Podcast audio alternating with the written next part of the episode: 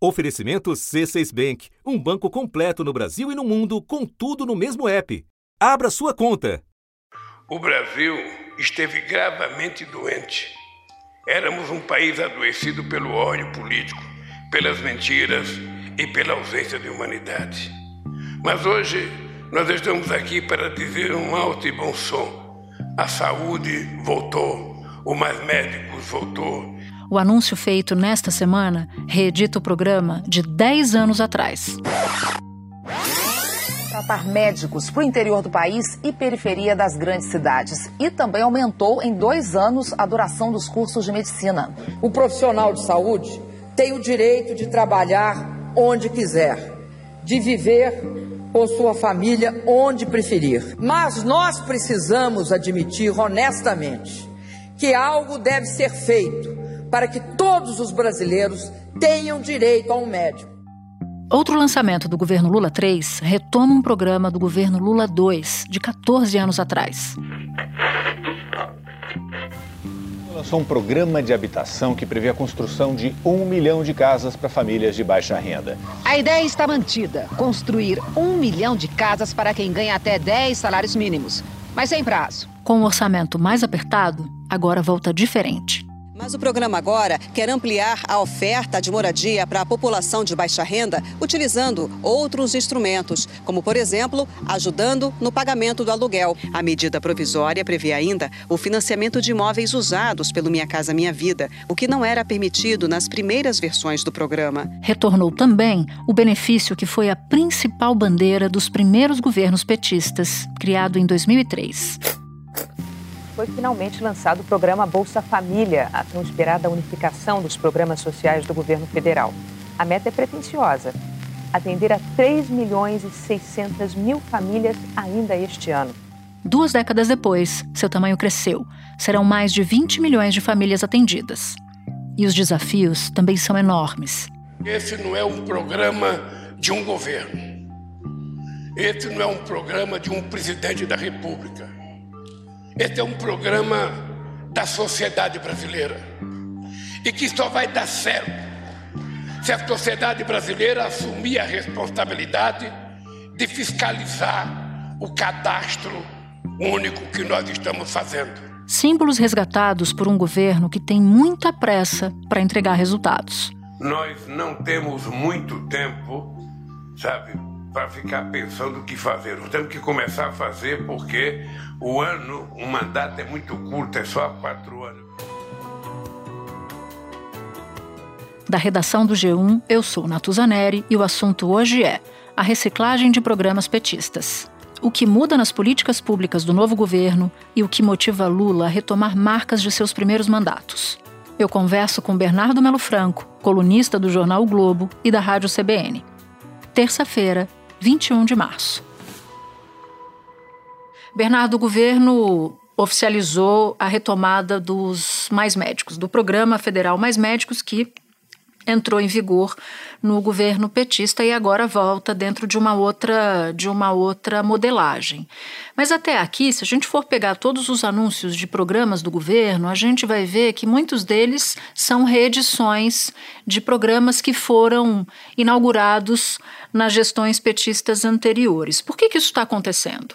Pois é, Natuza, eu até escrevi na coluna do Globo de domingo que a gente está vivendo uma espécie de um vale a pena ver de novo.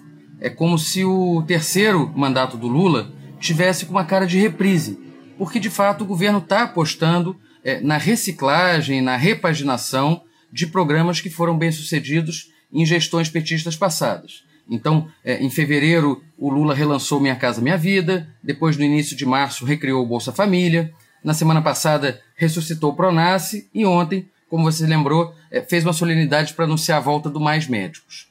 Por trás disso, tem duas coisas. A primeira, que o próprio presidente deixou claro, é, ele tem uma preocupação muito grande com essa marca dos 100 dias de governo. Está é, chegando esse momento, né, faltam é, agora 19 dias é, para essa marca, que é quando se faz universalmente o primeiro balanço de um novo governo. E olhando-se é, para a paisagem toda, a gente não vê muito claramente uma marca desse novo mandato do Lula, além da saída do Bolsonaro, ou seja, da defesa ali institucional, da reação é, dos três poderes contra a tentativa golpista do 8 de janeiro, mas não tem uma marca, assim, é, uma vitrine que seja propriamente nova. Então, o governo, na falta dessa marca nova, está apostando na recalchutagem das marcas velhas. Quando nós tivermos completado 100 dias, nós já teremos recolocado na prateleira todas as políticas públicas que nós criamos e que deram certo para esse país a partir dos 100 dias vai começar uma nova etapa na nossa administração. O que, claro, é, tem lados positivos e lados negativos. O positivo é de você retomar políticas públicas que, na maior parte, tinham grande aprovação, eram testadas e aprovadas. É, é o caso especialmente do Bolsa Família, né, que é um programa é, que foi premiado internacionalmente e que, além de ter mudado de nome, tinha piorado no governo Bolsonaro. Bolsonaro, é, por birra ideológica, ali para tentar tirar a marca do PT, ele mudou o nome do Bolsa Família para Auxílio Brasil, mas ele também afrouxou o controle, ele deixou de cobrar a carteirinha de vacinação das crianças, ou seja, as mudanças tinham sido para pior, e agora o modelo original foi retomado. O benefício atende a famílias com renda mensal de até 218 reais por pessoa, mas só recebe quem comprovar frequência escolar das crianças e adolescentes, acompanhamento pré-natal no caso de gestantes e carteira de vacinação em dia. Serão pagos no mínimo 600 reais por família, com adicional de 150 reais por criança de até 6 anos e 50 reais a mais por integrante com idade entre 7 e 18 anos incompletos. Famílias com gestantes também receberão esse abono. O lado ruim disso, é claro, é a falta de uma novidade, a falta de uma marca nova e um certo passadismo que está marcando é, toda essa volta do Lula ao poder, Natuza. É um pouco é, aquele problema lá do Heráclito de Éfeso, né? Não, é, não confundir com Heráclito Forte, aquela ideia de que você não pode tomar banho duas vezes no mesmo rio, porque você não é mais a mesma e o rio também não é mais o mesmo.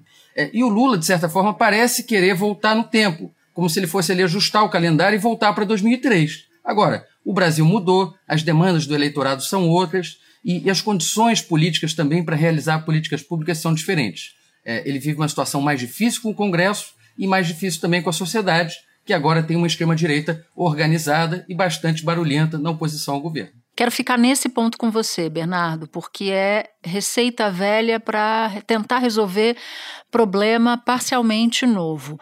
Quais são as, os desafios quando se tem um início de governo, uma largada de governo dentro desse, desses moldes? Para usar uma metáfora assim, de fácil compreensão, acho que você não pode querer dirigir um carro olhando para o retrovisor. Parece ser um pouco esse o espírito do presidente Lula nesse momento. Ele está falando muito em reconstrução, em retomada, em volta ao passado que muitas vezes ele descreve com tintas mais cor-de-rosa do que realmente era. É, e, de certa forma, isso está inibindo também é, a, a iniciativa de inovação que um governo novo precisa ter. Então, veja, por exemplo, o caso do Minha Casa Minha Vida.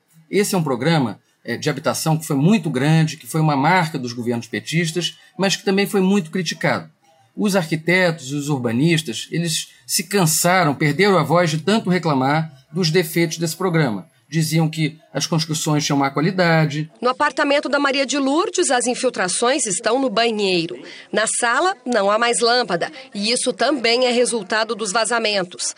Mesmo quando não chove lá fora, Aqui vaza água. Tainá mora no apartamento 101 e está assustada porque apareceram rachaduras no piso e em duas paredes da casa dela. Tenho medo até por causa da cerâmica cair e machucar meu filho. Que os terrenos escolhidos para a construção eram muito distantes dos postos de trabalho. Para chegar aos dois condomínios do programa Minha Casa Minha Vida em Tabuna, no sul da Bahia, é um sacrifício. O acesso é péssimo. Do lado de dentro, a situação não é diferente é, lembravam que estava faltando oferta de creche, de escola, de espaço de lazer, e aparentemente é, essa crítica não foi internalizada pelo PT. Porque no momento que o Lula relança o Minha Casa Minha Vida, ele simplesmente descreve como um programa maravilhoso, entendeu? Diz para a população é, lá na Bahia, onde ele fez o lançamento, que as pessoas vão voltar a sorrir, que vão voltar a ter esperança, que vão voltar a ter alegria, e não mostra fundamentalmente no que, que esse programa vai ser diferente do anterior. Ou seja, se o governo aprendeu alguma coisa com as falhas do passado.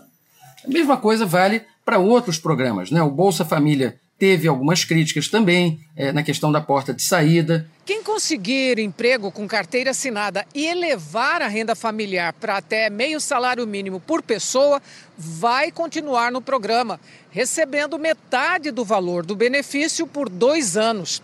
Segundo o governo, essa é uma forma de incentivar o ingresso dos beneficiários no mercado de trabalho. O próprio Pronace é um programa que tinha intenções muito boas no campo da segurança, de fazer investimento social, de resgatar, disputar a juventude com o tráfico, mas é um programa que a gente precisa admitir que não foi exatamente bem sucedido. E em relação ao programa Mais Médicos, que, como a gente já falou aqui, foi anunciado oficialmente, relançado na segunda-feira. O que, que mudou de 2013 para cá? O que, que você enxerga no novo programa ou nessa nesse Mais Médicos renovado?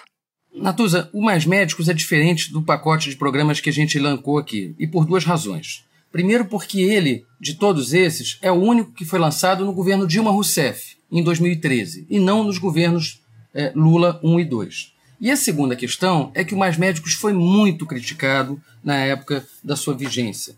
É, ele foi um programa muito contestado, que provocou muito debate, muita ação judicial, especialmente pela questão do uso dos médicos cubanos. Né? Aquele convênio que o Brasil tinha com o governo de Cuba para importar médicos que passariam a atuar em áreas onde os médicos brasileiros não queriam trabalhar, especialmente cidades do interior do Brasil e na região amazônica. E os médicos cubanos que vão trabalhar em aldeias indígenas chegaram a Altamira. Eles vão atuar em 37 comunidades voltados para atenção básica à saúde. Os três médicos cubanos foram recebidos com festa pelos funcionários do Distrito Especial de Saúde Indígena de Altamira. Há pelo menos 10 anos, o Distrito Especial de Saúde Indígena não conseguia contratar médicos para integrar as equipes que dão assistência às aldeias. A chegada dos novos profissionais é a esperança de melhorar a atenção básica à saúde dos indígenas. Então, é, o Mais Médicos é um programa que foi muito contestado na época e o próprio presidente Lula reconheceu isso a fazer o relançamento nessa segunda-feira. E a outra mudança do Mais Médicos original para o novo é justamente nesse ponto dos estrangeiros. O presidente diz que agora o foco é na contratação de médicos brasileiros e formados no Brasil. Nós queremos que todos os médicos que se inscrevam sejam brasileiros. Esse é o esforço comum do edital de garantir que os médicos que se inscrevam sejam médicos brasileiros formados adequadamente. Se não tiver condições, a gente vai querer médicos brasileiros formados no estrangeiro ou médicos estrangeiros que trabalham aqui. Se não tiver, nós vamos fazer chamamento para que médico estrangeiro ocupe essa tarefa. Isso, evidentemente, é uma adaptação é, que reage às críticas do bolsonarismo, se antecipa às críticas do bolsonarismo, porque a grande é, reclamação que existia na época era de que os mais, médicos, de certa forma, estava servindo para financiar o regime de Cuba e, portanto, teriam um viés ideológico, de cooperação com a família Castro, enfim, todo aquele discurso que a gente ouviu. E tem que considerar também, Natuza, que o Mais Médicos foi alvo de uma oposição ferrenha das entidades médicas brasileiras. E aí, a gente pode dizer, inclusive, que essas entidades é, passaram por um capítulo vergonhoso da sua história.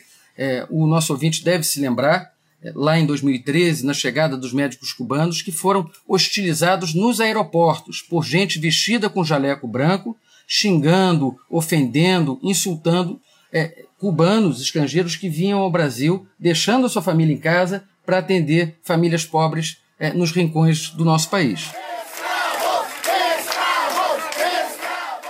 O protesto foi organizado pelo Sindicato dos Médicos do Ceará, que reivindica a validação do diploma dos estrangeiros para trabalhar no Brasil. A nota diz que eles utilizaram termos como escravos, incompetentes e voltem para a senzala, se referindo principalmente aos cubanos. Aquilo foi um momento é, realmente lamentável ali, em que a oposição política acabou tomando um, um ar de discurso de ódio, de desumanização, é, e, e tendo como alvo os médicos, que eram os menos culpados da história. Quer dizer, eram as pessoas que estavam aqui para trabalhar, para atender pessoas brasileiras. Porque o que importa para nós não é apenas saber a nacionalidade do médico, é saber a nacionalidade do paciente, que é um brasileiro que precisa de saúde. Espera um pouquinho que eu já volto para continuar minha conversa com o Bernardo. Com o C6 Bank, você está no topo da experiência que um banco pode te oferecer. Você tem tudo para sua vida financeira no mesmo app, no Brasil e no mundo todo. A primeira conta global do país e atendimento personalizado, além de uma plataforma de investimentos em real e dólar com produtos exclusivos oferecidos pelo C6 em parceria com o JP Morgan Asset Management. Quer aproveitar hoje o que os outros bancos só vão oferecer amanhã?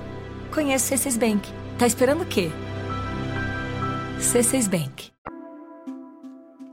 E tem um outro programa antigo a caminho, que é o Programa de Aceleração do Crescimento, PAC. O, numa reunião na semana passada, algumas fontes me contaram que, na apresentação desse novo PAC, o próprio presidente da República disse que não queria mais que chamasse se chamasse PAC, que tivesse um outro nome, agora eles estão correndo atrás de um outro nome. Não consegui apurar, Bernardo, qual a razão de se buscar um novo nome. Se você tiver algum palpite, por favor, divida aqui com a gente. Mas eu uso já essa informação como gancho para a pergunta sobre se esse resgate de memória ou esse vale a pena ver de novo está mirando que governo? Está mirando o governo Lula? Está mirando o governo Lula 2? O governo Dilma? Onde é que eles estão tentando acertar? Olha, o Lula tem deixado claro desde a transição, ou seja, antes de tomar posse nesse terceiro mandato, que o seu modelo a ser seguido é o Lula 2. Foi aquele mandato entre 2007 e 2010, quando a economia é, chegou a crescer 7% no último ano, quando ele saiu da presidência com 87% de aprovação. Então a memória que ele quer resgatar é daqueles anos de glória, né? o, o Cristo Redentor decolando na capa da Economist. É um pouco aquele momento. E o modelo que eles claramente querem evitar é o governo Dilma, que teve é, ficou marcado pela recessão econômica, pelas altas taxas de desemprego e que acabou sendo abreviado pelo impeachment. Então, tudo que o Lula puder fazer para associar é, a imagem desse governo aos governos passados dele e não da Dilma, ele fará.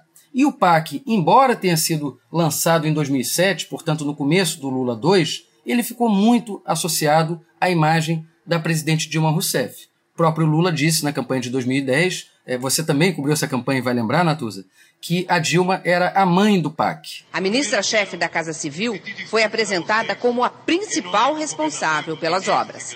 A Dilma é uma espécie de mãe do PAC.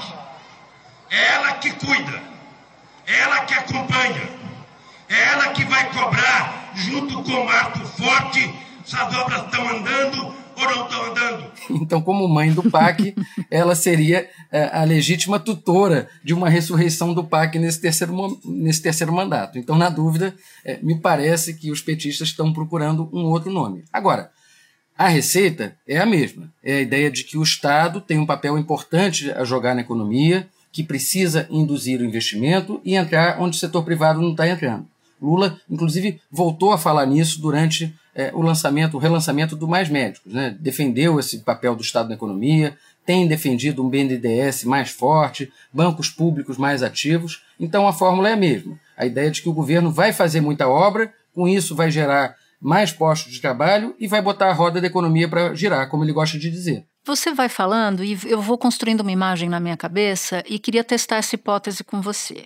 Durante a campanha eleitoral, o Lula foi muito cobrado por não apresentar um programa de governo. E talvez o então candidato não tivesse mesmo um programa de governo, porque quando você vai estruturando o teu argumento, né, sobre o vale a pena ver de novo, ideias antigas aplicadas agora, talvez o PT tenha se preparado para disputar com Bolsonaro, mas não tenha se preparado, pelo menos em termos de marcas, em termos de programas novos, para governar no primeiro ano pós-Bolsonaro. De alguma maneira isso faz sentido para você? Faz sentido, e acho que isso tudo combina, Natuza, com a campanha de 2022, que foi uma campanha muito pobre no ponto de vista programático. Não só na campanha do PT, como na campanha do PL, do ex-presidente Bolsonaro. Foi uma campanha baseada em muito tema de comportamento, em muita é, oposição, né, uma coisa contra a outra, polarização ideológica, e se discutiu pouco a política pública. Essa é a grande verdade. Então, é, esses temas todos que a gente está tratando agora, as falhas nos programas anteriores, o que pode ser feito para melhorar, o que, que faltou fazer, nada disso estava é, na frente da discussão. Até porque existia um valor maior a ser defendido ali naquele momento, que era a democracia brasileira sob ataque. Não só na campanha, como nesse início de governo. Então, é, quando a gente conversa com ministros desse governo, autoridades do governo petista, elas até costumam usar isso em própria defesa, dizendo: olha, a gente até gostaria de estar fazendo coisas diferentes, mas logo no oitavo dia de governo, o presidente Lula enfrentou uma tentativa de golpe. Acho que é um argumento razoável que precisa uhum. ser levado em consideração. Não quer dizer que o Lula tem uma licença para não apresentar nada de novo. Pelo contrário.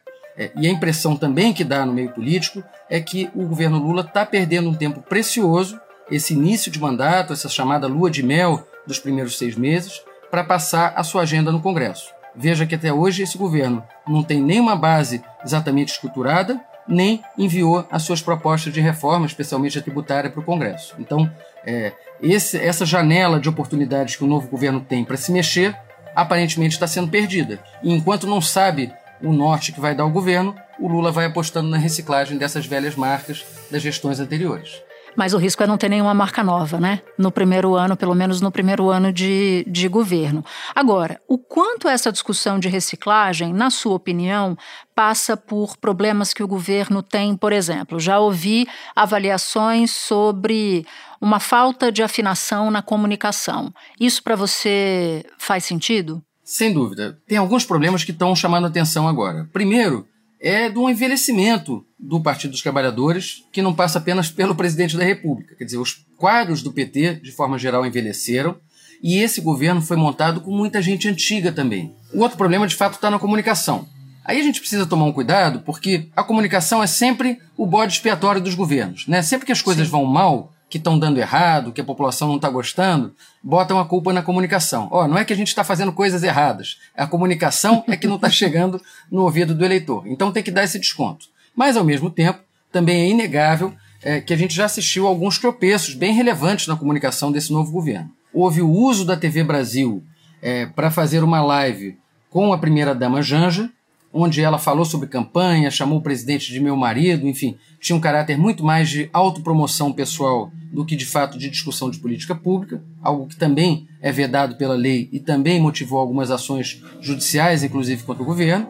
E o terceiro ponto foi na semana passada, quando o próprio presidente Lula reclamou da chamada genialidade. Por isso que é importante toda e qualquer, sabe, posição, ah, qualquer genialidade que alguém possa ter, é importante que antes de anunciar faça uma reunião com a Casa Civil para que a Casa Civil discuta com a Presidência da República para que a gente possa chamar o autor da genialidade e a gente então anunciar publicamente como se fosse uma coisa do governo. E teve até um caso em que a própria comunicação oficial do governo publicou, é, divulgou a ideia, como uma boa notícia, da redução dos juros no empréstimo consignado. Depois houve uma reação negativa, o próprio ministro da Fazenda, Fernando Haddad, foi contra essa medida e, posteriormente, é, esse anúncio foi apagado das redes oficiais da SECOM. Então, além da falta de programas novos para mostrar, também está havendo uma certa bateção de cabeça do ponto de vista da comunicação. Bernardo Melo Franco, como sempre, um prazer ter você aqui. Você sabe que toda a equipe do assunto adora quando você vem, por isso que você vem sempre e a gente agradece. prazer é meu, sempre legal conversar com vocês. Este foi o assunto podcast diário disponível no G1, no Globoplay, no YouTube ou na sua plataforma de áudio preferida. Vale a pena seguir o podcast na Amazon ou no Spotify, assinar no Apple Podcasts, se inscrever no Google Podcasts, no Castbox ou no YouTube e favoritar na Deezer. Assim, você recebe uma notificação sempre que tiver um novo episódio. Comigo na equipe do assunto estão Mônica Mariotti, Amanda Polato, Tiago Aguiar, Gabriel de Campos, Luiz Felipe Silva, Tiago Kazuroski, Etos Kleiter e Nayara Fernandes. Eu sou Natuzaneri e fico por aqui. Até o próximo assunto.